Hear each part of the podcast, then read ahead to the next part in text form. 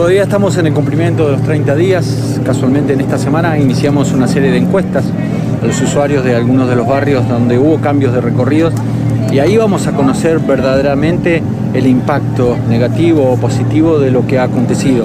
Una vez que podamos eh, poner en, estudio la encuesta de las personas, seguramente vamos a tener una respuesta y ahí vamos a ver si tenemos que seguir de, en el mismo camino o modificarlos. O sea, puede haber eh, una reafirmación de esos recorridos o también una vuelta atrás. O sea, están las dos posibilidades abiertas. Los usuarios son los que nos van a decir cuál ha sido el impacto que ha tenido estos cambios. Por eso es que vamos a ir directamente cara a cara con ellos, encuestarlos, ya comenzamos en algunos barrios para ver cuál ha sido el resultado. Nosotros vamos a hablar con los vecinos, con los usuarios, los que suben al colectivo y ellos seguramente nos van a decir cómo ha impactado estos cambios de recorrido. El intendente Rosario anunció la compra de más de 100 colectivos. ¿Estudian en Santa Fe esa posibilidad que se pueda dar para mejorar la frecuencia?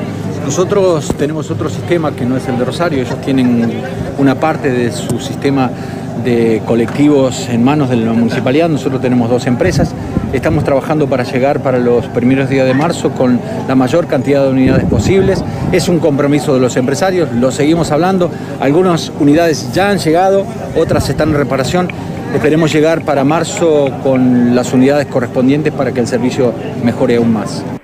Hasta allí la palabra del intendente Emilio Jatón, estas encuestas eh, son efectuadas más que nada las vecinales, ¿no? que son los, eh, eh, las instituciones que tienen la posibilidad de tener relación directa con la municipalidad